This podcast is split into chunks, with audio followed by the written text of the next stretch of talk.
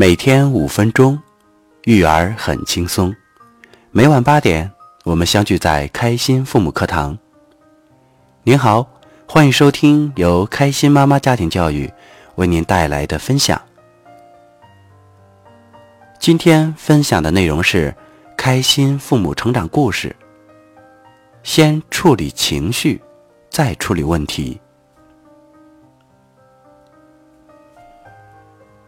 文章作者：小鱼，开心父母三六五成长联盟学员。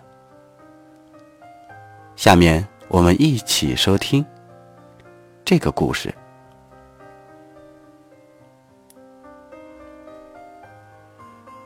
今天跟儿子从游乐园出来，已经是晚上七点多了。路上他说饿了。我说今天回舅姥姥家吃饺子，他说好吧。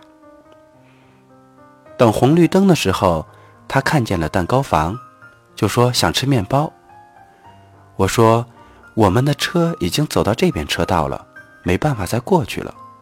但是他就一直说不不，我就想吃面包。孩子一直在闹。我说你看这里好多车。太危险了，我们看看后面有没有蛋糕房好吗？他说：“好吧。”我又说：“儿子，你来负责看着蛋糕房哈。”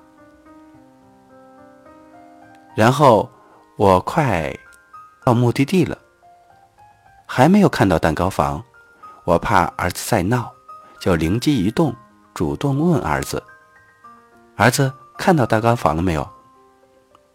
他说。没，我就说怎么回事呢？这条路上怎么没有蛋糕房呢？真气人！我还想着给宝贝买面包吃呢，真是太气人了。他也跟着我说太气人了，哼！我又说真是太生气了。他说我再找找。然后我就说儿子，如果后面我们真的没有找到蛋糕房怎么办呢？他想了想，说：“那我们就回舅姥姥家吃饺子吧。”没想到，最后儿子真的没有闹，就直接回家吃饺子了。虽然我是刚进群学习，但是昨天的学习真的让我受益匪浅。站在孩子的角度，接纳他的情绪，理解他，然后问孩子怎么办。孩子也不会无理取闹了，因为孩子得到了妈妈的理解，即使得不到想要的，也会开心的接受，而我也在快乐的氛围中得到了我想要的结果。当我听到儿子说：“那我们回家吃饺子吧。”那一刻，心里真的是特别开心，真的想抱抱他。孩子其实知道进退，只是有时候大人的强势让他有意的不妥协。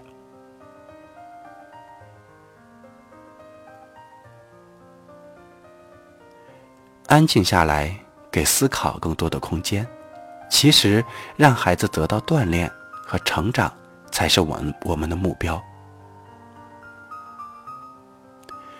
当我们多一分觉察。善于接纳情绪，会发现自己愉快的解决了问题。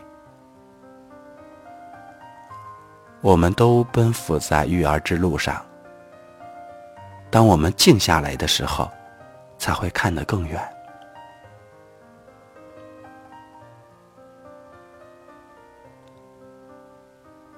如果您喜欢今天的分享，欢迎在页尾为我点赞或留言。欢迎订阅，第一时间收取家庭教育资讯。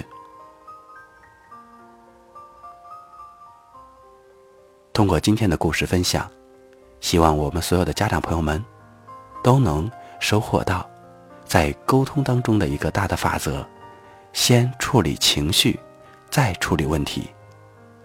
再次感谢您的收听，我们明天再见。